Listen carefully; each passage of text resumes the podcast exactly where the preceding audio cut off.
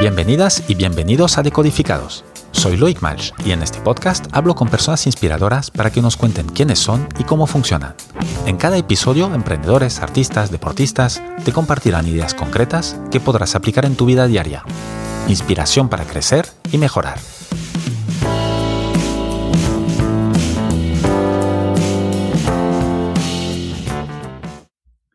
Mi invitada de hoy es Visila Bokoko. Nació en Valencia de padres africanos que emigraron de Guinea Ecuatorial. Empresaria y filántropa, Visila fue directora ejecutiva de la Cámara de Comercio Española en Nueva York y ahora es CEO de la consultoría BBS y fundadora de Visila Wines and Cava. Es también la fundadora de, de la ONG African Literacy Project, una iniciativa que acerca la literatura a los lugares más recónditos de África. Nombrada Ciudadana del Mundo por las Naciones Unidas, también fue portada de Vogue y de Forbes, y es considerada una de las 10 españolas más influyentes en el mundo de los negocios en Estados Unidos. Acaba de publicar su libro Todos tenemos una historia que contar, donde comparte la historia de su vida para ayudarnos a encontrar nuestro mejor relato personal. Visila, bienvenida a Decodificados. Muchísimas gracias. Qué felicidad estar aquí. Gracias, gracias. Visila, aunque igual no salte a la vista así de manera evidente, eh, tú y yo tenemos algo fundamental en común, eh, que no lo sabes todavía, pero, pero eh, en breve lo vas a saber. Tú acabas de cumplir 23 años viviendo en Nueva York. Y fíjate que yo llevo justamente 23 años viviendo en Barcelona, aunque no soy de aquí, soy francés.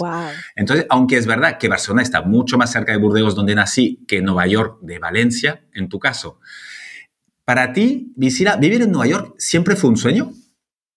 Sí, sí, la verdad es que fue un sueño desde pequeñita, ¿sabes? Por lo menos yo no tengo el recuerdo de cuándo empecé a decir esto, pero mi madre dice que sí y que desde pequeñita le decía que yo iba a vivir en, Estados Unidos, sobre todo en Nueva York. Y luego cuando ya sí fui consciente, me acuerdo que vine de vacaciones y dije, por favor, yo tengo que vivir aquí, sí o sí, y a los pocos meses estaba viviendo aquí y aún sigo aquí. 23 años después y con toda tu vida hecha y tienes tus hijos, tienes todo, todo, todo montado en Nueva York. Sí, la verdad es que mm, vine, pues eso, con 24 años, que es una edad buena, ¿no? Porque tampoco dejaba muchas cosas en España, ya había estudiado. Entonces fue como muy, muy buena época para venir, para construir, ¿no? Entonces sí que es cierto que Nueva York me ha dado pues mi familia, me ha dado un trabajos súper satisfactorios. Me ha dado también resiliencia, ¿no? Porque es una ciudad muy difícil, es una ciudad que no es nada friendly al principio, no es nada amable y tienes que buscarte constantemente la vida y reinventarte constantemente. Y eso que tiene Nueva York, pues casi como me lo ha transmitido, ¿no? Entonces, ya lo llevo como en el ADN. Claro, esto, eh, Nueva York es verdad que es una ciudad agresiva en ese sentido, que te exige mucho, que no te deja que te duermas, eh, eh, o, luchas o te puedes ir directamente. Exacto, em, pero eso me parece que lo tienes, no sé si en el ADN, seguramente, pero también en, en un poco tu, tu, educación y tu trayectoria vital, porque para empezar, eres hija de inmigrantes, afrodescendiente, en un país con muy pocos negros. Yo cuando llegué a, Barcelona en el finales de 99, una de las cosas que me sorprendió fue, ¿dónde está la gente negra? ¿Qué pasa aquí? No, no hay. Entonces, viniendo de Francia, que es un país bastante más multicultural, eh, eh, me, acuerdo que es una, cosa que me chocó. Entonces, me imagino que en Valencia eh, en, los, pues, tú que eres de los 80, 90, que fue tu adolescencia y tal, eh, pues debía ser de las únicas negras en la clase en el, y casi en el cole, ¿no? Absolutamente. Mira, mis padres llegaron aquí, mi madre en el 67 y mi padre en el 70. Y ya dicen que no había negros en Valencia, ¿no? En Barcelona aún y en Madrid eran un poco, digamos, donde había más gente de Guinea que iba y se instalaba ahí, pero Valencia en esa época no. Y yo, pues en todos los colegios fui la única niña negra, en la universidad la única, en el instituto creo que habían dos o tres y nos conocíamos todos y prácticamente de la misma familia al final, ¿sabes? Entonces... ¿Y tus padres cómo que vinieron a España?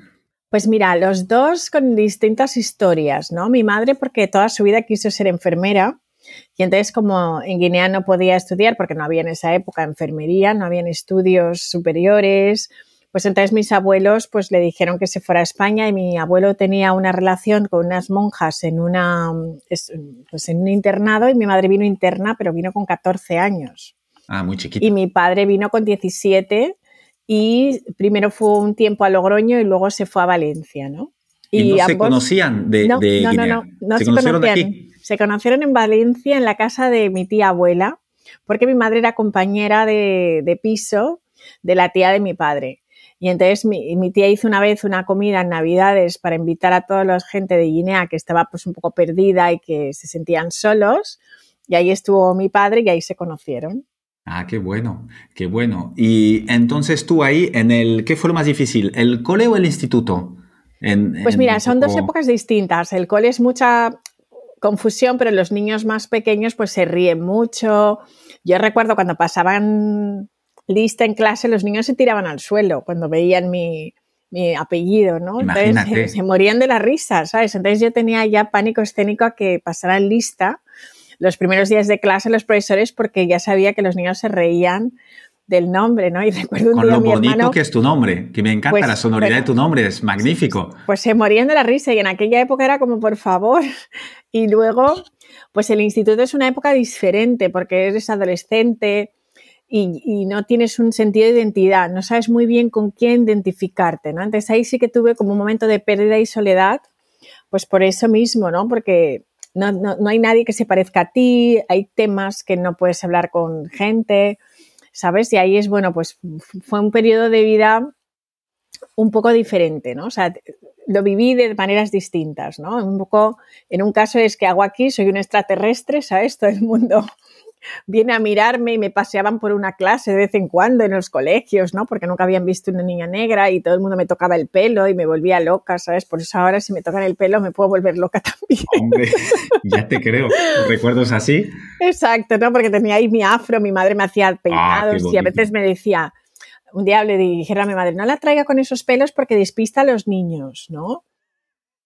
Entonces, bueno, pues mi madre me tenía que cambiar el peinado, ¿sabes? O sea, que era una época difícil en ese sentido y luego en la adolescencia, pues un poco es más perdido porque ya estás viviendo tu propia adolescencia y al mismo tiempo, pues eh, también... ya bastante tienes con lo tuyo como para además tener que vivir con este, eh, con este mundo raro, ¿no? Así que no fue una época fácil, ¿no? Y quieres salir por ahí y luego pues ahí había como un choque cultural, porque entre mis padres que pensaban de una manera y cómo hay que criar a una persona en África, y luego por otro lado, el, pues intentar, pues la cultura española, ¿no? Pues la gente salía mucho por las noches y mis padres como tú no sales, ¿no?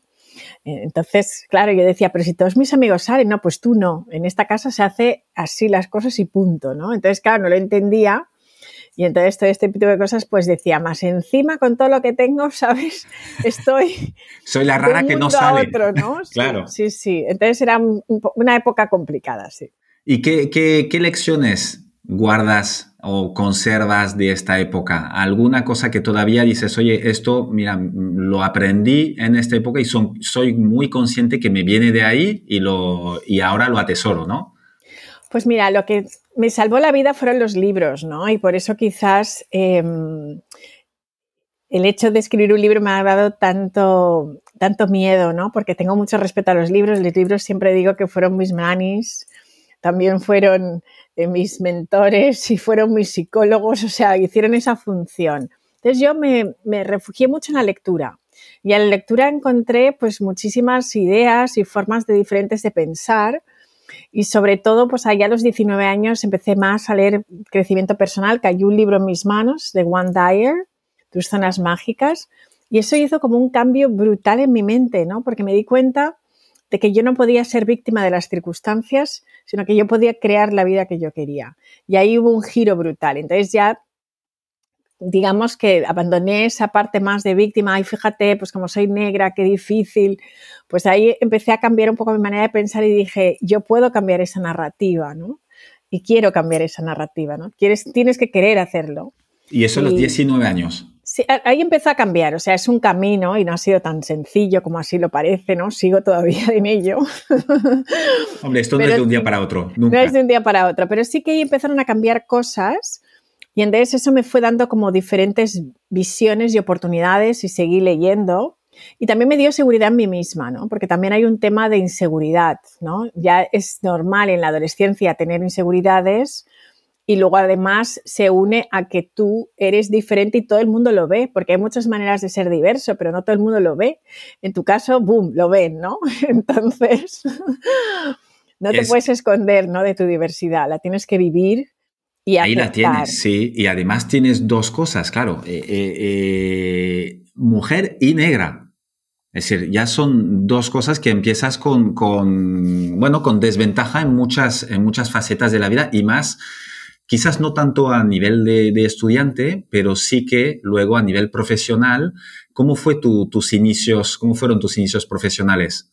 ¿Lo notaste mucho esto? Fue difícil al principio también, ¿no? Primero porque claro, tienes que estudiar mucho para tener un buen trabajo, ¿no? Entonces yo estudié un montón, yo quería ser actriz, pero mis padres me dijeron, déjate de tonterías, que ser actriz en nuestra casa, esto no va a pasar, ¿no? no hemos venido de África para que tú te dediques al show business. Pero bueno, así fue, entonces me puse a estudiar Derecho y Económicas porque, bueno, pues siempre era como tú tienes que estudiar más que los demás, ¿no? No puedes hacer una cosa, tienes que hacer dos, ¿no? Entonces yo siempre, aparte de la exigencia de mis padres, también me he autoexigido mucho. Entonces estudié, hablaba idiomas, intentaba, bueno, pues hacer de todo, estaba todo el día estudiando, ¿no? Y entonces acaba la carrera entonces a mí me entró un vacío brutal porque sabía estudiar, pero luego ahora, ¿qué hago para encontrar trabajo, ¿no? Bueno, lo que nos pasa a todos esto, ¿eh? Intenté y no pasaba nada, ¿no? Y en aquella época, claro, no había internet y la gente me llamaba por teléfono eh, y, yo hablaba con ellos y nadie identificaba ningún acento, pero yo llegaba a la reunión y veía que pegaban dos saltos para atrás y era como, uh, ¿sabes? No se lo imaginaban, ¿no? Porque el nombre bueno puede ser, pero luego te ven, ¿no? Y entonces, pues mucha gente en aquella época no es como ahora que ahora la diversidad se celebra y todo el mundo en las empresas ves gente de todo tipo, incluso se sabe que es un beneficio para la empresa tener equipos diversos, pero en aquella época era todo lo contrario. O sea, a esta donde la metemos y si la ven, ¿qué? ¿Sabes? Entonces, pues ahí se crea un, conflicto que muchas veces, aunque en el currículum todo se veía bien y yo había hablado por teléfono, cuando te veían, pues yo creo que la gente estaba un poco como mm, traspuesta, ¿no? O sea, no nos encaja esto, ¿no? Esto es como muy moderno todavía, ¿no? Entonces, bueno, pues yo pasé por un momento difícil.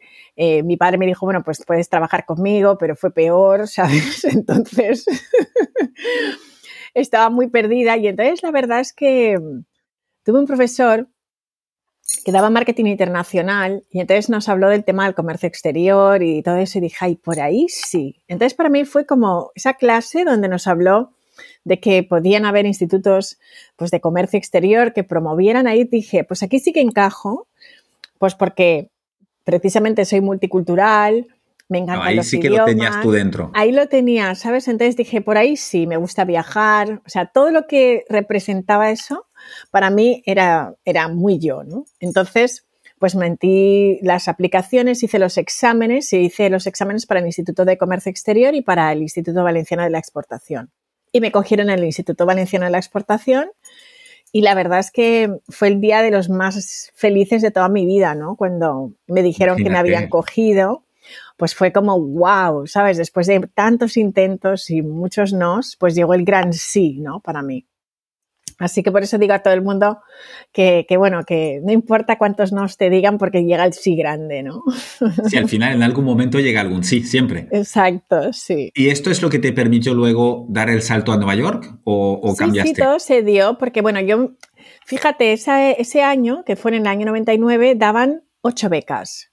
Tres para España y cinco para afuera. Yo quería una fuera como loca para ir afuera. Yo quería, como loca, irme fuera, ¿no? Y Nueva York no estaba en la lista, ¿no? Pero me daba igual. Digo, mandarme, había Rusia, había China, o sea, todo, mandarme. Yo quería salir de España, quería vivir, pues, el comercio exterior desde ahí.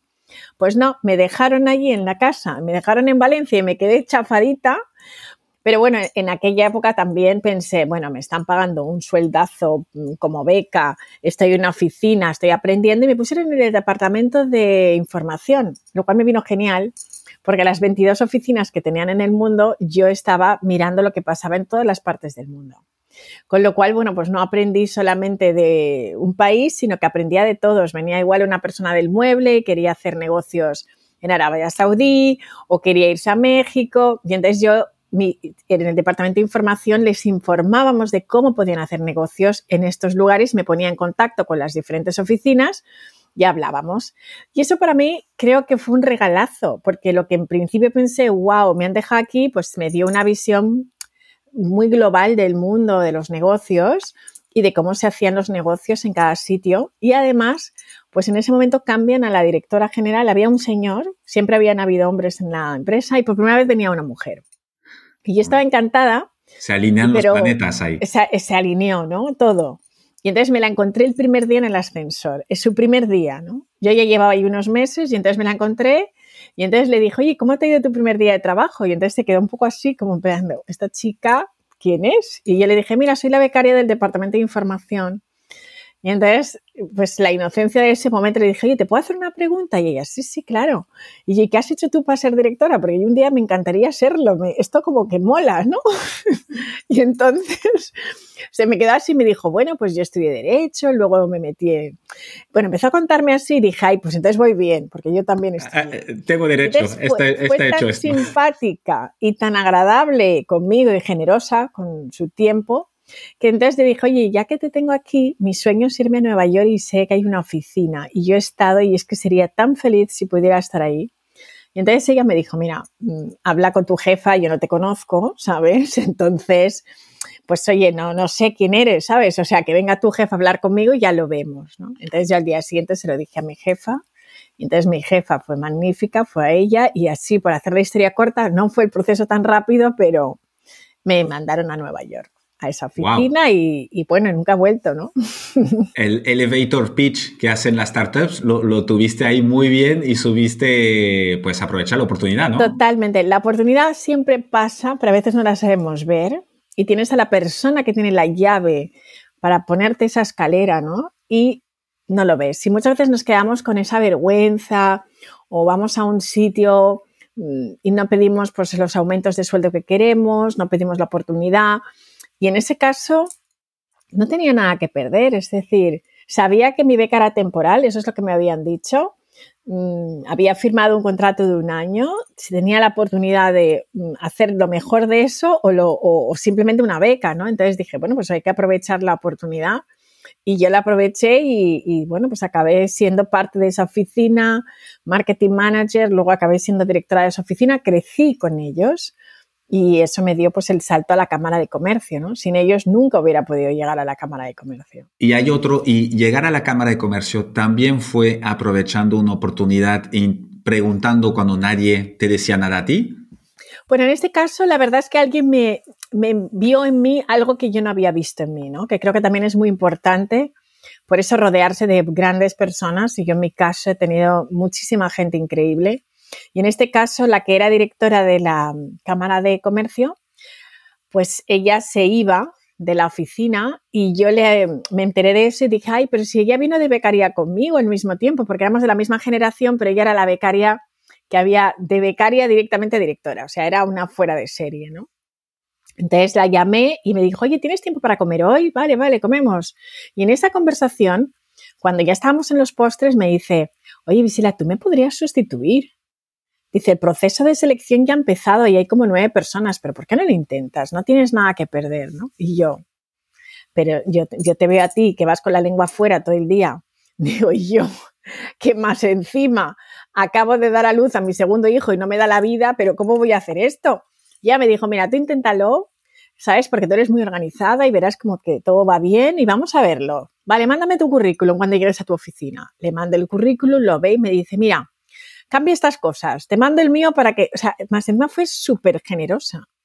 Lo mandó al Consejo de Administración y quisieron entrevistarme y bueno, pues en unas seis semanas estaba ya pues como directora de la Cámara, ¿no? Pero sin, yo siempre digo que estas personas que te ponen la escalera, ¿no? Pues aparecen en tu vida y hay que cuidar por eso siempre a tus contactos, a tu network, eh, preocuparte por la gente y saber que no estás solo, ¿no? Y eso a mí me ha ayudado mucho, ¿no? Y ella, pues, fue el, canal, ¿no? Porque yo ni sabía lo que estaba pasando, ni qué directora, si ya tenían directora, no tenía ninguna idea, pero ella vio esto en mí y yo enseguida, seguramente no hubiera hecho la solicitud ni postularme para ese puesto porque ni siquiera sabía que podía hacerlo, ¿no?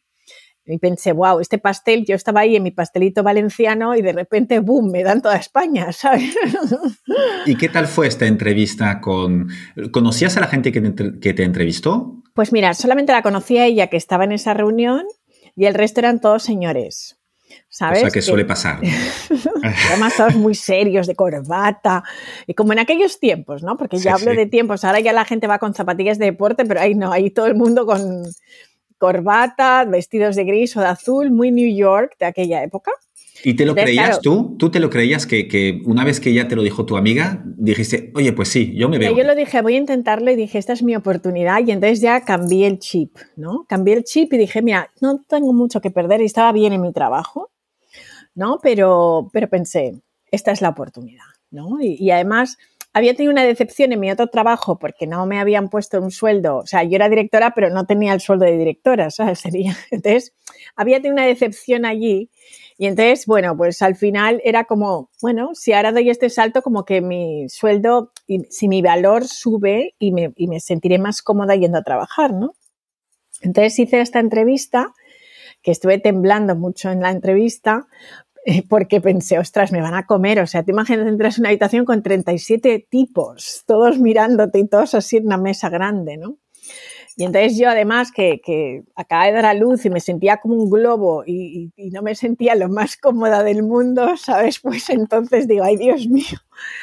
Pero bueno, fui natural y les dije la verdad, que estaba súper nerviosa, o sea, eh, les dije cómo me sentía y me hicieron un montón de preguntas, muchas preguntas y, nada, y luego pues eh, me, me llamaron y, y, me dijeron que sí, que era mi puesto y fue un día también espectacular y luego pues tuve una experiencia fantástica porque el presidente de la Cámara mm, eh, fue un mentor maravilloso, ¿no? Yo no tenía mucha experiencia, pero todo el mundo se portó fenomenal y tuve personas que estuvieron ahí para que yo pudiera crecer. Entonces sí que también hay hombres que te ponen la escalera, ¿no? Porque mmm, trabajaba con mucho hombre, pero todos estaban ahí para apoyarme, para que yo hiciera mi trabajo bien.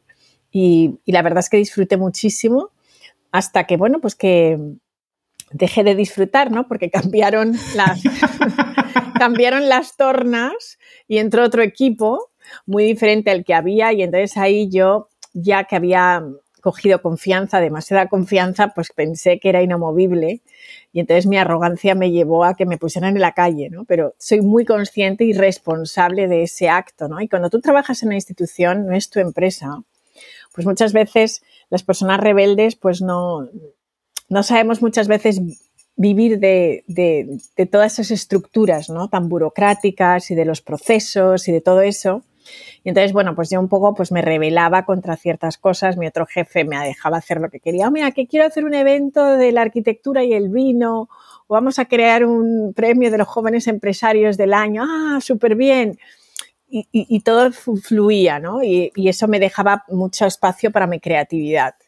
Pero, bueno, pues vino otro, otro equipo completamente distinto y que querían unas estructuras muy rígidas y hacer las cosas de diferente manera y entonces yo no supe eh, realmente ajustarme a todo eso, me rebelé y entonces, bueno, pues lo que pasa, ¿no? Pero también fui consciente de que yo provoqué esto, ¿no? Sí, pero eso fuiste consciente a posteriori. Me imagino que en el a momento. A posteriori, no. Primero me quedé como un gatito mojado. O sea, cuando me echaron, me claro, quedé hecha polvo. Que estuviste siete años, ¿no? Trabajando en. Estuve siete directora. años. Sí, sí, sí. Y claro, llegando eh, eh, como un poco el, el éxito soñado en Nueva York, ¿no? Eh, un muy buen trabajo, un buen sueldo, eh, tu vida montada ahí, te codeabas, me imagino que con grandes empresarios españoles, con Super, todo. Jet Set y todo de, de, de película. Y de repente, eh, pues lo que dices tú, ¿no? Como un gatito mojado. ¿Cómo, cómo primero, cómo, cuánto tiempo tardas en recuperarte de esto? Mm. ¿Y con qué herramientas? ¿Cómo, cómo lo consigues esto? Bueno, pues es difícil, ¿no? Porque de repente has tenido, me recuerdo una amiga que me llamó a las dos o tres semanas y me dijo, Visila, eh, tenías tanta gente que te llamaba y tal, y ¿cuántos amigos tienes ahora, no? Entonces le dije, tengo los mismos, porque en realidad los que son amigos te van a seguir llamando y los que no, era por interés, ¿no? Y, y, claro, cuando tienes esos puestos te llama todo el mundo, ¿no? Sabes, todo el tiempo estás haciendo favores, haciendo, la gente quiere estar cerca de ti y de repente, ¡pum!, el teléfono deja de sonar. Pero igual es más difícil. Tú te pensabas que tenías 30 y te das cuenta y que, tenía, que tienes 3. Que tienes 3, ¿no? Entonces, es, eso ya es un momento muy difícil porque cuando tú además te echan de puestos de ese tipo, pues siempre hay como una especie de gran interrogante, ¿no? Del por qué y nadie quiere hacerse la foto contigo por si acaso le salpica. Entonces, lógicamente, pues eres un poco como, vamos a ver, vamos a ponerla ahí, ¿sabes? Por si acaso, ¿no? Entonces, claro, la gente se distancia y, y prefieren ser prudentes y no quiere nadie estar cerca de ti. Entonces, es un momento muy duro porque has pasado de que tu teléfono mm, esté todo el día vibrando y que todo el día te estén llamando, te inviten a todos los sitios y de repente ya no recibes ninguna invitación, nadie te llama. Entonces, ya hay, hay una parte personal que sufre porque de repente pues sientes esa soledad, ¿no? Estás muy solo, ¿no? Y luego, por otro lado, también tu, tu ego profesional también se ve mermado porque piensas también que igual te llama todo Cristo al día siguiente para ver si puedes trabajar contigo y resulta que no, ¿sabes? Entonces, es doble castigo esto. Es doble castigo, ¿no? Pasas por esas fases y, y es difícil, ¿no? Porque tienes que bajarte a tierra, ¿sabes? Y yo creo que para mí lo fundamental en este caso es tu familia y tus amigos de verdad. Porque subir, vas a estar ahí arriba, nunca estás solo. Pero cuando realmente bajas, y yo me caí de un piso 26, que ahí estaba mi oficina en el Empire State, quienes te recogen y quienes están ahí debajo cuando tú bajas es tu familia, ¿no? Por eso es tan importante, yo siempre digo family first, porque son los que no te juzgan los que van a estar ahí. Y para mí, ese, el saber que mi familia estaba ahí, eso me ayudó mucho, ¿no? Es decir, bueno, pues pase lo que pase, tienes personas que te quieren incondicionalmente y también tenía amigos incondicionales que estaban ahí y, que nunca pues me apartaron, no me dieron la espalda, siguieron ahí. Entonces eso para mí ha sido fundamental y eso me hizo valorar aún más pues el privilegio que tenía de tener una familia unida y una familia que está ahí para mí y eso fue fundamental. Mis hermanos, mis padres estuvieron ahí al 100% y, y la verdad es que fue como, bueno, y sobre todo mi padre me dijo, mira, déjate de dramas, ¿sabes? O sea, el drama no existe, ¿sabes? O sea, bueno, pues nada, ya, ellos se lo pierden, no pasa nada. O sea, mi padre le quitó hierro al asunto, mi madre empezó, ay, Dios mío, con todo lo que has trabajado, 16 horas trabajando y te tiran así, ¿sabes? O sea, a mi madre le costó más, pero mi padre, como, búscate la vida, ¿sabes? O sea, déjate de llorequeos y ya te estás buscando la vida, ¿no? Entonces, bueno, pues con, con eso y que mis hermanos están ahí para todo, ¿no? Y, estoy muy cercana a ellos, pues dije, ok, pues se puede, ¿no? Y Pero tus padres y tus hermanos eh, eh, vivían en España o vivían. Pues en esa época sí, todos estaban excepto mi hermano que estaba en China. Creo que uno de ellos estaba en China, porque ha vivido muchos años en China, ¿no? Ahora vive en Barcelona. Pero uno de ellos estaba en China y bueno, pues volví a España unos días y, y ese calor familiar pues me hizo mucho bien. Y además es que te voy a contar, ¿no? Porque está en el libro. En esa misma semana me divorcié también. Entonces, ¿qué me dices? Cuando te echaron, te divorciaste. My goodness. Entonces fue como que toda mi vida hizo ¡pum! Todo lo que yo era, dejé de ser en ese momento, ¿no? Entonces, pues fue lo que yo llamo un desierto emocional, muy difícil, ¿no? Otras personas le llaman la noche oscura del alma, pero fue ese momento de, cambio absoluto, ¿no? De quitarte todo lo que eres, ¿no? Y entender realmente qué hay detrás de mí, ¿no? Porque en ese momento era directora. Mira, recuerdo una escena que para mí fue fundamental cuando volví de España, de estar con mi familia, y entras en inmigración, ¿no? Ya sabes que son mega simpáticos aquí en inmigración en Estados Unidos. Muy, muy, muy simpáticos. Y, más si eres negra. Exacto, ya sabes lo simpaticísimos que son, ¿no?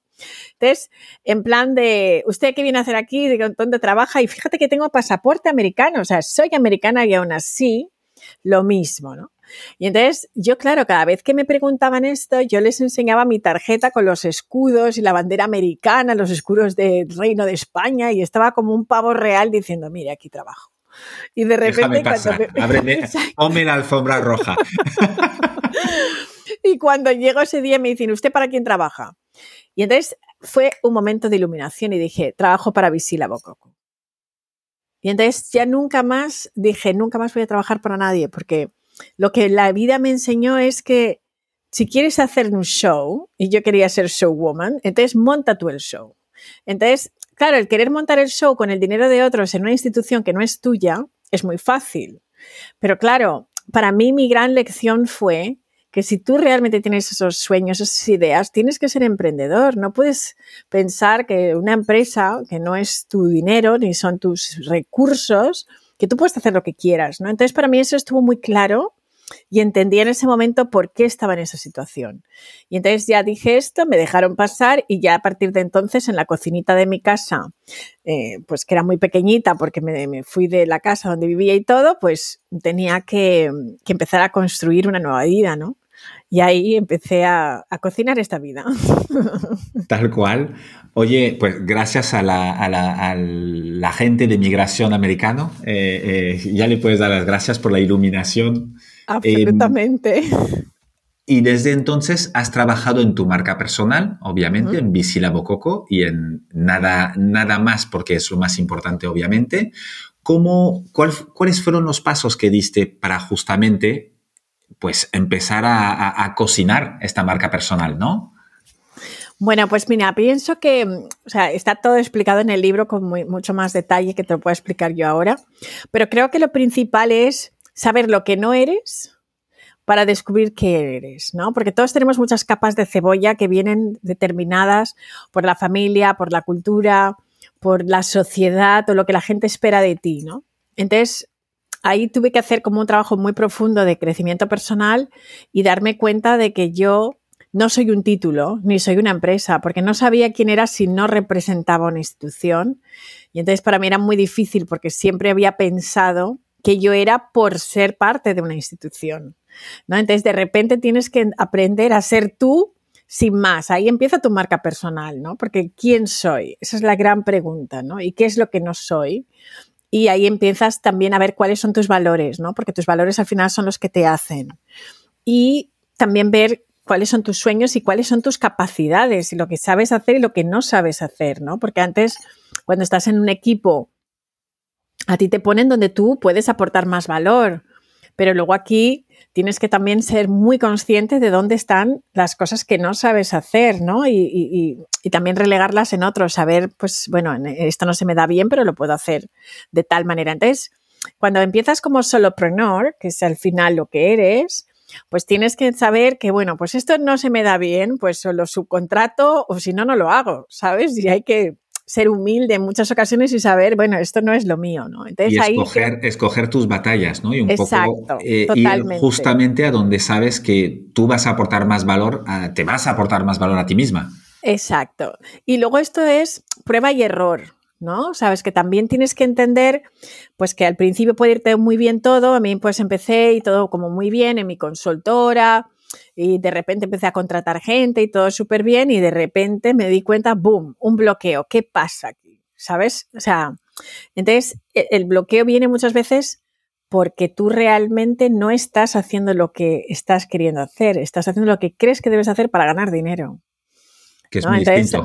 Es distinto. Entonces, claro, ahí hay un bloqueo, ¿no? Y, tienes que entenderte también, ¿no? Si de repente a mí me daba una pereza ir a la oficina que no veas, entonces me di cuenta de que eso de trabajar de 9 a 5 ya se había acabado para mí, ¿no? Entonces, cuando ahora hablan de, de híbrido y de no sé qué, y de... Yo es que llevo trabajando así desde hace muchísimos años que me di cuenta de que no quería estar en una oficina con gente, pasando de una mesa a otra, pasar nueve horas sentada ahí porque sí, sino que prefería que cada uno esté en su casa, que viva en su vida. Entonces, y así lo hiciste tú cuando, cuando empezaste a contratar a gente, ya cada uno trabajaba desde su casa. Al principio teníamos nuestra oficina, pero luego me di cuenta de que ese no era el camino porque a mí me aburría enormemente estar ahí. Entonces dije, si a mí me aburre como una morsa ir ahí porque tengo que obligar a la gente que vaya, ¿sabes? Entonces tuve como un disgusto porque perdí la oficina, perdí la gente, teníamos un cliente que se nos fue y nos quedamos pues así, ¿sabes? Entonces dije de repente, bueno, esto significa que hay que hacer un giro.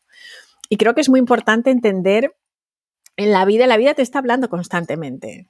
¿No? Y saber cuándo tienes que hacer un giro, ¿sabes? Entonces dije, bueno, pues mm, aquí hay que trabajar remotamente. Entonces vino una persona que vivía en París, eh, que de hecho seguimos súper juntas trabajando, ¿sabes? Y ella tiene, por ejemplo, es un búho, trabaja súper bien a las 3 o 4 de la mañana, tiene las mejores ideas y yo soy más diurna. Pues ¿por qué no dejar que una persona sea así, ¿sabes? No tenemos por qué tener el mismo horario. Entonces ya ahí en ese momento empecé a cambiar y yo quería pues trabajar con personas nómadas y que cada una tiene sus biorritmos. Y entonces, bueno, pues luego vino otra persona de México. Así empezaron a venir personas distintas y nos dimos cuenta de que nos complementamos fenomenal. Unas personas trabajaban mejor de día, otras más creativas, otras más eh, lógicas y racionales. Y eso es al final, por eso digo que la diversidad de pensamiento es muy importante para crecer tu empresa y tu marca. Y ahí es donde mi marca empezó realmente pues a consolidarse y a crecer. Porque tú hacías lo mismo. Es decir, eh, eh, hacías básicamente lo mismo que hacías en la Cámara de Comercio, pero para ti. Exacto, pero lo hacía para mí, ¿sabes? También lo hacía para otras empresas, eh, porque mucha gente me decía, oye, mi sueño es pues hacer una exposición en Nueva York. Pues yo le organizaba la exposición en Nueva York, aprovechando mis contactos, y hacía cosas que la Cámara no puede hacer. Porque la Cámara puede hacer una exposición para 20 o 30 empresas, pero no para una. ¿No? Porque hay una serie de asociaciones y hay una serie de burocracias que funcionan. Entonces, si hay una misión comercial, no la puedes hacer para una sola persona. Entonces, yo podía ser la extensión del departamento de comercio exterior de una persona o de una empresa, ¿no? Entonces, pude hacer esos proyectos y luego el lema de mi empresa fue, em, quiero estar en el negocio de hacer el bien. Entonces, una de las condiciones importantes era personas que quisieran hacer el bien en el mundo, o sea, que tuvieran un proyecto social. No cualquier sector. No cualquier sector, ¿no? Tenía que ser personas que querían ayudar. Entonces, todos nuestros clientes tenían que tener un proyecto social y tenían que. En, aquella época, además, había como un estigma. Si tú tenías una responsabilidad social, era como que tú querías solamente fama para tener responsabilidad social. No se veía como ahora y mucha gente no quería que se les eh, relacionara con ninguna ONG ni nada de eso, ¿no? Ahora es súper cool pero en aquella época no era tan cool, hace tantos años, ¿no?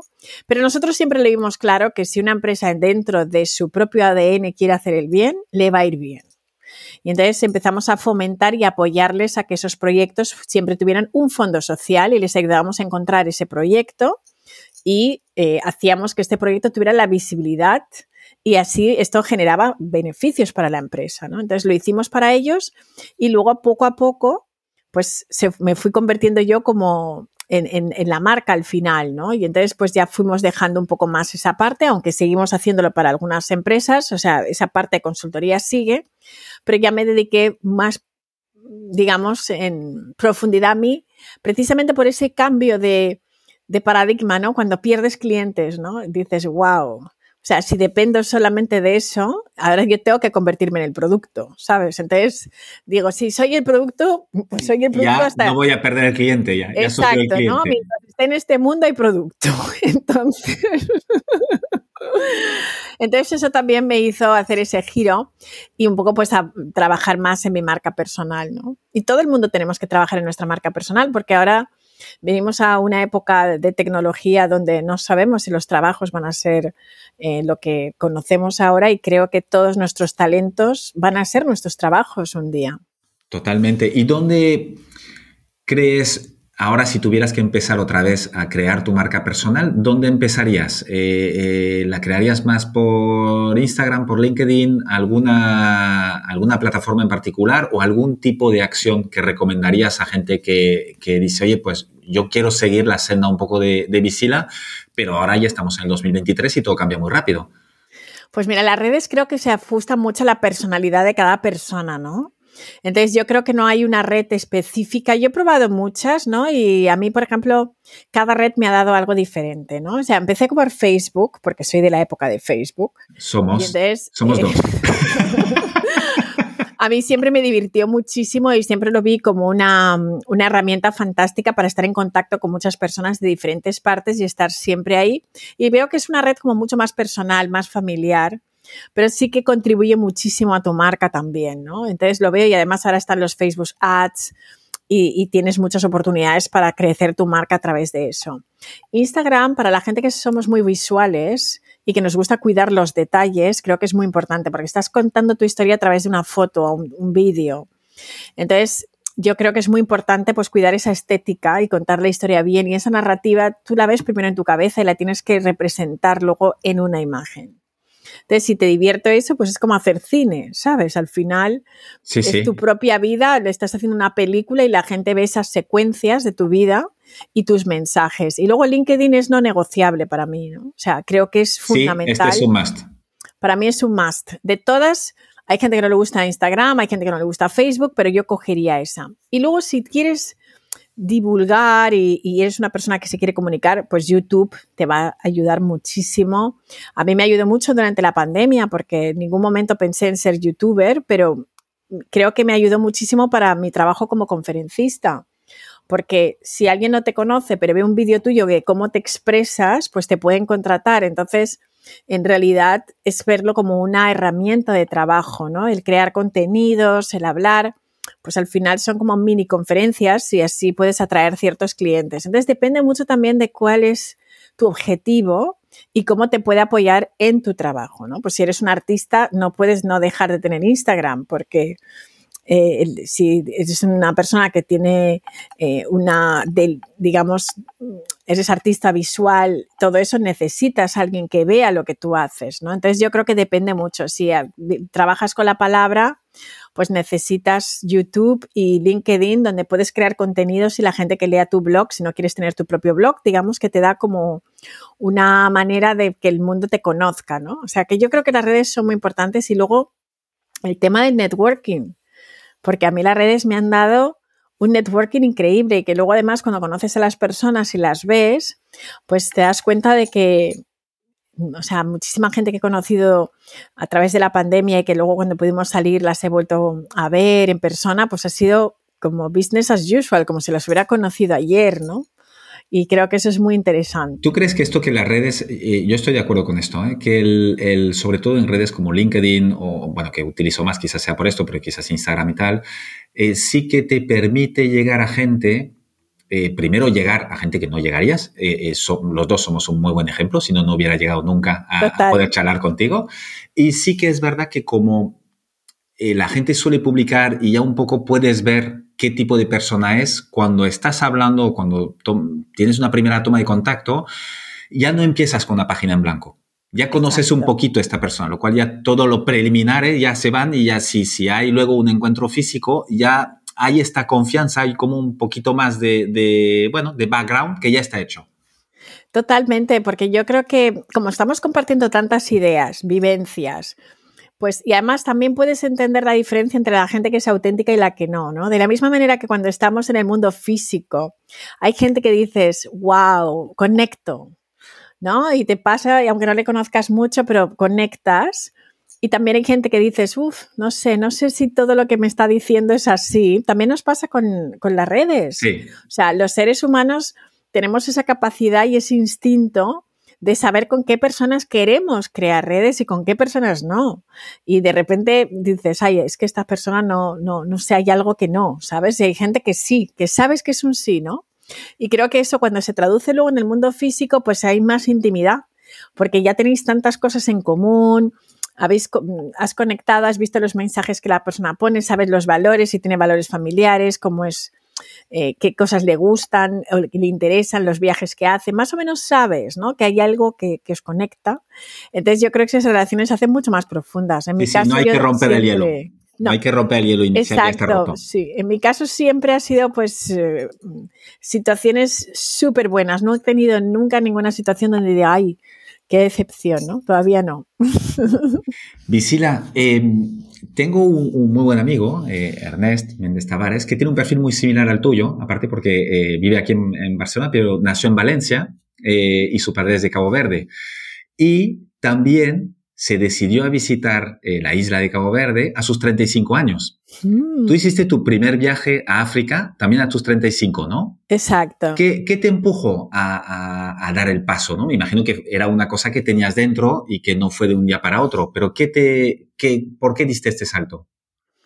Pues mira, yo creo que era por eso, porque era como una africana descafeinada, ¿no? Eres africano, pero, pero no has ido a África, ¿sabes? Entonces dije, bueno, pues ya toca, ¿no? Y además yo había, cuando vine a Nueva York, estudié un máster en relaciones internacionales y mi tesis era los Estados Unidos de África. Entonces yo tenía mucho conocimiento acerca de África teórico, ¿no? Y luego, pues aparte todos los libros que mis padres me habían hecho leer, porque mi educación fue muy aprende todo de África y de la negritud, pero desde los libros, ¿no? Pero nunca lo había visto. Y tu cultura familiar, ¿no? También, porque me imagino que, en casa sí que había esta La cultura, familiar sí que la había visto y además tuve la gran suerte de que mis abuelos vinieron a vivir a España cuando yo tenía 11 años, y eso fue un cambio brutal, ¿no? Porque ahí mi abuela, que era una mujer africana, pues muy orgullosa de su cultura, pues me, abdujo en su casa y me hizo ahí, me dijo, ahora tú te vas a enterar de lo que es África, a fregar, a limpiar todo el día. Voy a convertir. Exacto. Entonces, para ella, que una niña de 11 años no, no supiera todas estas cosas, dijo a mis padres, pero ¿por qué la educáis como si fuera blanca si no es blanca? A ver, ¿qué pasa aquí? ¿No? Entonces, mi abuela fue pues fantástica porque la verdad es que también me creó pues ese, orgullo por ser quien soy. Y cuando fui a África, pues pensé, este es el momento, ¿no? ¿Cuándo voy a poder hacerme este regalo, ¿no? Y entonces, justo en esa edad, pues había un momento que estaba estable, mis hijos ya eran un poquito más mayores, los dejé en Valencia con mis padres, o sea, podíamos hacer ese viaje. Y entonces nos fuimos y fue increíble para mí, porque era por primera vez en mi vida, estaba en un sitio donde todos eran negros. Llegué a un aeropuerto y dije, no lo puedo creer. Porque había que parece, una, parece una tontería, pero para un blanco, porque que no hemos estado expuesto a esto, es, es una... Yo he vivido esto porque he estado bastante por África durante un tiempo y te hace cambiar totalmente el paradigma. Dices, ah, se ve así.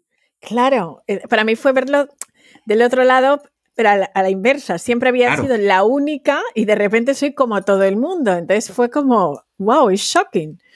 Y fue increíble, ¿no? Y luego también pues aprender que todas esas cosas que yo había tenido, pues otros niños no la tenían. Entonces también me di cuenta de, wow, ¿cuál es la gran diferencia entre ellos y yo? La educación. Era la única diferencia. Y entonces me di cuenta de que la educación es la que te abre todas las puertas. Yo nunca habría tenido esta vida si no hubiera sido porque mis padres siempre pusieron tanto hincapié en la educación. Y esto es algo que venía ya de, otras generaciones y, tenía tan inmerso esto en la cabeza que esto hizo un cambio, un clic, ¿no? Y dije, bueno, pues si yo he conocido África a través de los libros, también otras personas van a conocer el mundo a través de los libros y no hay bien libros. Entonces, ahí es donde entra el proyecto de las bibliotecas, ¿no? Que, que llevo haciendo pues desde el año 2010. ¿Y cómo surgió exactamente? ¿Ya lo tenías en mente o fue una casualidad? Fue una casualidad, fue algo místico en realidad, ¿no? La historia, porque a veces los proyectos te encuentran a ti, no tú a los proyectos, ¿no? Y en ese viaje pues nos encontramos con un, chief, que es como un king, ¿no? De, de su poblado, el chief de Cocofu, y entonces, bueno, pues por casualidades de la vida, en ese viaje teníamos un guía que le conocía y entonces fuimos a ver una granja de avestruces o algo así. Y luego fuimos y me dijo, ay, ¿os importa que pase por la casa de un americano, un americano negro que ha encontrado sus raíces aquí haciéndose la prueba del ADN y se está construyendo una casa? Y me ha dicho que mire que se han puesto ya las verjas. Ah, no, no, no, pues nos desviamos, ok. Y entonces al entrar en Cocofu se ve que alguien vio su coche y entonces le avisó al chief que este señor estaba por ahí. Y entonces el chief le llamó y le dijo, ¿cómo que has venido por aquí y no has venido a verme? ¿no? Porque los africanos con eso no vengas a verme, ¿sabes? O sea, se lía la de Dios. Entonces dijo, venir inmediatamente. Y él le dijo, ay, pues yo estoy con unos turistas americanos. No pasa nada, que vengan también. Y entonces nos fuimos ahí a su palacio, porque era un palacio, ¿no? Así de piedra con dos leones, y ahí había un consejo de, de ancianos asantis, todos con sus telas maravillosas, y yo, claro, estaba como, wow, ¿qué es esto, no? Y entonces, bueno, pues en, en, esa conversación y en ese contexto, el hombre este me dijo, oye, tú vas a ser la reina de desarrollo de Cocofu. Y yo dije, claro, sí, sí, sí, o sea, ¿dónde hay que firmar? Pero ya. y entonces mi marido me dijo, Visila, espérate que no sabes lo que te van a pedir a cambio. Y yo, ¿tú has oído la palabra reina? O sea, porque yo es lo único que he oído, queen. Entonces, I'm the queen. Yo ya me vi con mi corona y todo, ¿no? Entonces, bueno, cuando se me bajó ya la vanidad, le dije, bueno, pero ¿qué queréis que haga por vosotros? ¿no? ¿Qué significa realmente esto? Porque yo ya estaba fantaseando en lo de la reina, pero luego bajé a tierra y dije, ¿y ahora qué puedo hacer? ¿no? Y entonces él me dijo, mira, llámame en tres días porque lo sabrás en tres días. Lo sabrás, no te lo, diré. Sabrás lo sabrás, en, lo sabrás en tres días, pero eres tú quien me tiene que decir lo que quieres hacer. Yo te voy a dar un pedazo de tierra, aquí tienes tu casa, y eres la reina y ya. Y de hecho me dieron las tierras, me las enseñaron, o sea, fue todo así, ¿no? Y yo, oh, o sea, me voy con tierras, o sea, es una cosa ya increíble, ¿no? Y entonces además me dijo, ¿quieres que te corone ya? Y yo le dije, no, un momento, si me coronan hay que traer amigos, ¿sabes? O sea, yo aquí sola. Esto lo bueno es que hayan testigos oculares, ¿sabes? No, no, no, no. El año que viene me coronas, pero yo voy a ver qué hago, ¿no? Entonces, durante esos días, fue una mañana en realidad en el hotel y dije, ya está. Si yo, yo sabía quién eran los Ashantis y sabía su historia y sabía todo por los libros. Hay que hacer bibliotecas y ya. Y entonces ahí empezó el proyecto. Y le llamé y se lo dije me dijo, ¿tú ves cómo sabías lo que tenías que hacer? Pues nada, eh, nos ponemos ya, ¿sabes? Entonces así empezó. Yo estuve trabajando remotamente. Me ayudó este guía que ahora es nuestro director de bibliotecas allí, ¿no? El guía que me llevó ahí. Y, y, nada, y entonces ahí empezó el proyecto y, y, bueno, pues ha seguido y pues estamos en Kenia, en Uganda, en Zimbabue, es decir, que ha ido y empezó en pues, Ghana. creciendo. Empezó en Ghana, sí, sí, sí. Y en Guinea Ecuatorial, pues el año pasado mandamos 27.000 libros, que ha sido la donación más grande que hemos tenido, porque todas las universidades españolas se implicaron en esta campaña que hicimos, porque me lo pidió la Universidad de Guinea Ecuatorial, que los niños no tenían libros, y entonces pues hicimos una recogida. De hecho, consolidamos la mercancía en Barcelona y de ahí salió. Y, y, eso es lo que hacemos, sobre todo, pues o, o, construimos las bibliotecas o las bibliotecas que no tienen libros les damos, les proporcionamos los libros, ¿no? Y este ¿Y libro que he escrito ahora, pues un poco eh, está hecho para recoger fondos para, para, hacer más bibliotecas, que nos queremos hacer una en Senegal, otra en Ruanda y en Sao Tomé y Príncipe. Es decir, una buena manera de ayudar a African Literacy Project es comprar tu libro. Exacto, porque en realidad los beneficios queremos que vayan para eso, ¿no? Para hacer esas bibliotecas que de hecho a raíz de la pandemia se quedaron como un poquito, o sea, eh, ese proyecto que teníamos no salió, ¿no? Yo tenía mucha ilusión por hacer Senegal y tener el primer país de África francófona que no, ya hemos trabajado con ellos mandándoles libros, pero necesitaban una biblioteca y entonces, bueno, pues es un deseo que, que tengo y un compromiso y, y, bueno, y otros países que nos han pedido y por eso los beneficios del libro van para ello. Ah, qué bueno. Pues mira, igual eh, luego ya te pondré en contacto con gente de Burkina Faso, es eh, que, que, ahí también seguro necesitarán eh, me encantará, me encantará. y bibliotecas. Eh, Exacto. Y, y, y, si quieres también en Togo, aunque seguramente que tienes contactos por todas partes. Pero si no, pero se mira, puede ayudar nunca, en algo. nunca sobran los contactos, nunca sobran, siempre suman.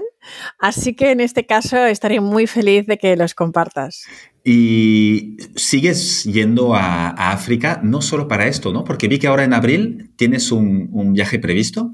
Sí, sí, sí. Ahora tenemos el viaje del guerrero, el, el, guerrero interior, y es un viaje que vamos a hacer a Kenia para apoyar a una organización con la que llevo trabajando mucho tiempo y de la que yo soy su madrina, que es ADCAM, donde apoyamos a la comunidad Masai, precisamente porque la comunidad Masai es una de las tribus que más han sufrido al no poderse haber habituado al nuevo sistema económico que les ha venido, ¿no? Vivieron de, las, de las vacas y del trueque durante muchos siglos y, y, años, pero hace poco se dieron cuenta de que el sistema económico, pues que no funciona así. Y entonces, pues estamos haciendo mucho trabajo con esa comunidad. Hay un campamento, un hotel Masai, Y entonces, bueno, pues me gusta invitar a personas a que me acompañen a este viaje y que convivan con los Masáis, una experiencia increíble y al mismo tiempo pues esto lo vamos a hacer con meditaciones muy profundas, la meditación del guerrero, del tercer ojo y a las personas que completen este viaje, porque vamos a hacer pues varias actividades, se les da un certificado de, guerrero interior, ¿no? Entonces, que es un poco trascender pues todos esos esas creencias limitantes y esos miedos que muchas veces nos limitan y a través de ese sistema que a mí me ha ayudado mucho, pues quiero compartirlo con otras personas para que ellas entiendan que, todos tenemos esa capacidad, que después de esos días trabajando en grupo, pues que van a poder pues eh, hacer sus sueños segurísimo realidad. ¿no? Entonces, ese viaje, tenemos otro viaje que es el viaje a las estrellas, que es un viaje donde combinamos la astrología con estar en la sabana mirando las estrellas con todo limpio y aprender de astrología, y luego otro de yoga, ¿no? que es hacer yoga en la sabana y con los niños masáis, que también nos encanta, pues. Eh, que, también participen ¿no? de todo esto. Así que esos son algunos de los viajes y ahora pues también estoy haciendo viajes a Sao Tomé y Príncipe, que también es una isla que, está muy cerquita de Guinea Ecuatorial, portuguesa, y que, bueno, pues también es como una de las grandes maravillas que la gente no conoce. Está el paraíso allí.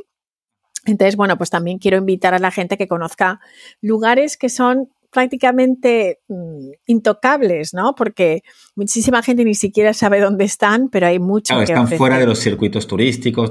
No vas a hacer turismo ahí, ¿no? Vas, a descubrir y a estar. Visila, eh, ¿meditas mucho? Pues mira, medito bastante. Yo empecé a meditar desde pequeña porque mis padres hacían meditación trascendental. O sea, entonces, claro, no es un caso habitual porque durante mi infancia pues me obligaban a meditar, que no me hacía ninguna gracia, pero lo hacía. y luego, pues con el tiempo lo dejé. Ya cuando fui adolescente dije, ay, que me dejen tranquila de meditar y ya dejé de meditar. Y luego con el tiempo volví. Cuando tuve todo ese proceso, ¿no? De, de perderlo todo, pues ahí encontré en la meditación mucho, pues muchísimo poder tiene la meditación y desde entonces no lo hago. Entonces todos los días sí que medito. Todos, los días. ¿A la mañana, a la noche? Sobre todo por la mañana me va mejor, pero bueno, si hay días que son un poco hectic, de estos que tienes cosas que resolver inmediatas, pues entonces por la noche. Pero por lo menos 20 minutos al día trato por la mañana, noche, si estoy en un avión, en un tren, donde sea, tener esos 20 minutos de conexión conmigo y meditar.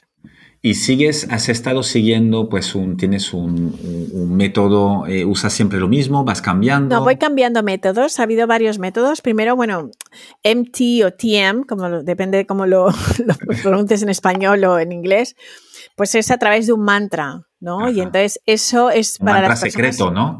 Que mantra secreto que no puedes compartir con nadie, ¿no? Y eh, yo pienso que es un sistema fantástico porque ayuda a la mente como darle una ducha a tu mente, ¿no? Porque por un momento deja de estar pensando y como la mente del mono que va saltando de un lado a otro, te concentras en eso, ¿no? Entonces creo que eso es un sistema que para las personas que acaban de empezar les puede ser muy productivo. Hay otro sistema que se llama Nam Yoga, que también lo he hecho, y a mí me ayuda muchísimo a centrar y a coger ese hábito, ¿no? Porque están mantras cantados, no es un solo mantra, sino que son mantras cantados que todos tienen un significado y en realidad, pues a mí eso fue como un sistema que, me ayudó durante dos o tres años a coger el hábito, porque lo que importa es coger el hábito. Lo que no vale es, ah, me voy a un retiro, hago meditación y luego vuelvo y se me olvida, ¿no? Sino coger el hábito, ¿no? Entonces ahí ya cogí el hábito porque empecé a, sentirme muchísimo mejor, mi cerebro funcionaba mejor, o sea, tomas mejores decisiones. Y luego ya puedes ya meditar en el silencio si quieres, ¿no? O sea, si ya llega un momento en que tu mente ya la tienes más calmada, pues puedes dedicarte solamente a la respiración, al mindfulness o ya en silencio y luego pues también tienes la Vedanta Arvaita, que es otro sistema, ¿no? De también pues muy interior, muy antiguo, pero yo creo que es bueno probar y ver cuál es el que se acomoda para ti, ¿no? Si eres una persona muy, muy activa, pues el mantra te puede ayudar muchísimo. Es más fácil, ¿no? Digamos. Claro, es porque estás cantando, ¿no? Y por ejemplo, en, en la meditación trascendental, el mantra tú te lo repites a ti y es secreto, pero en la Nam no, lo puedes cantar. Entonces, ¿qué pasa? Que tu mente realmente está en la canción. Y entonces es un sistema muy bueno porque te puedes mover, puedes hacer diferentes ejercicios. Está muy ligado al Kundalini Yoga. Es un sistema que va más con eso. Y luego los otros sistemas es puro silencio y, y ya, y estar en quietud. Entonces, funciona muchísimo para la vida que vivimos, porque esa parada es fundamental, pero para las personas que dicen, yo es que no puedo meditar, me pongo muy nervioso, me muevo, tal, bueno, pues hay muchos sistemas. Y luego la meditación del tercer ojo es tumbado.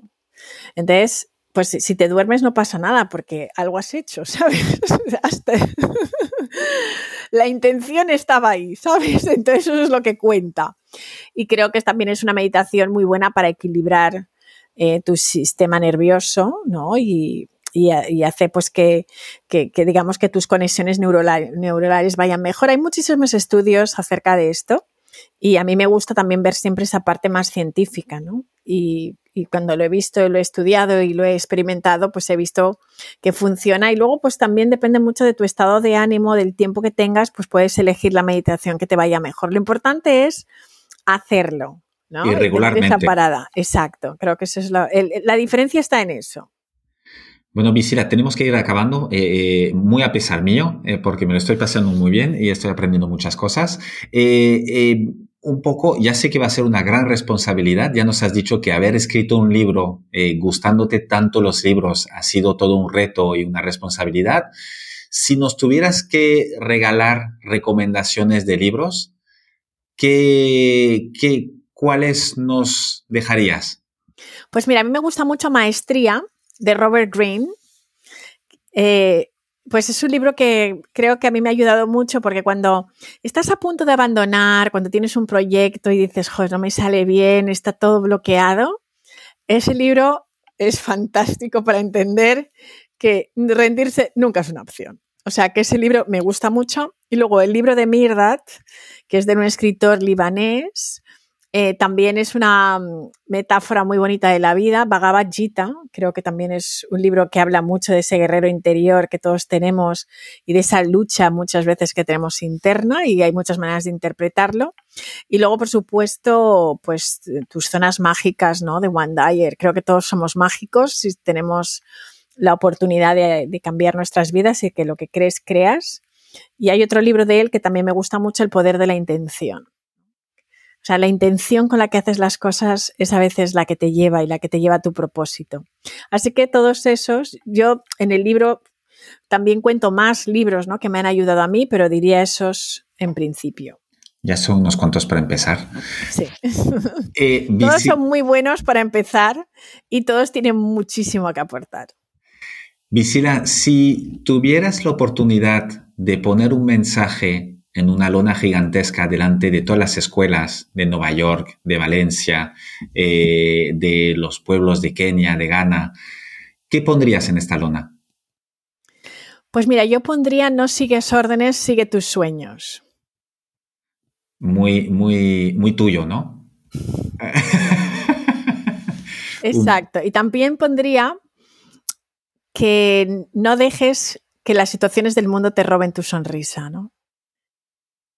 Que si tú te regalas a la vida sonrisas, la vida siempre te regala sonrisas, ¿no? Que a veces nos ponemos esa excusa, va, es que el mundo va como va, ¿no? Pero siempre hay una razón por la que sonreír y si sonríes a la vida, la vida siempre te da sonrisas.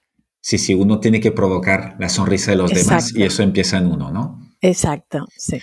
Visila, irradias buena energía con esta sonrisa tuya. Eh, te agradezco muchísimo el tiempo. Eh, tienes la capacidad de fomentar justamente esta comunicación positiva y una energía y una risa que, dan a uno mismo mucha energía. Yo no soy alguien de noche y aquí en Barcelona es de noche y, parece que son las 10 de la mañana hablando contigo, lo cual genial.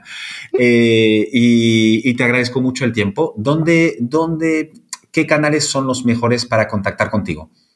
Pues yo creo que LinkedIn y mm, Instagram siempre contesto, ¿no? Facebook a veces no veo ni los mensajes, es más difícil.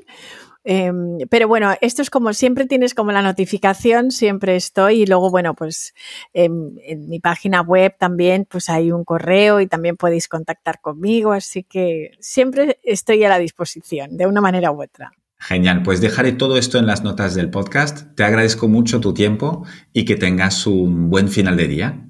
Genial, y cuando vaya a Barcelona nos tendremos que tomar ese café en físico. Por favor. Estoy a punto de llegar, o sea que te aviso. Ah, pues avísame, y tanto. te aviso. Muchas gracias, Visila, que estés muy bien. Muchas gracias. chao. chao. Muchas gracias por haber escuchado este episodio hasta el final. Te quiero pedir una cosa más antes de que te vayas. Puntúa el podcast y ponme un comentario. Te tomará solo un minuto y me ayudará un montón para poder continuar con más entrevistas inspiradoras. Hazlo ahora, que ya sabemos todos lo que pasa cuando lo dejamos para más tarde. Es muy fácil, se hace desde la cabecera general de Decodificados en Spotify, Apple Podcast o cualquier otra app donde estés escuchando este podcast. Nos vemos en el siguiente episodio. Mientras tanto, sé feliz y cuídate. Un abrazo.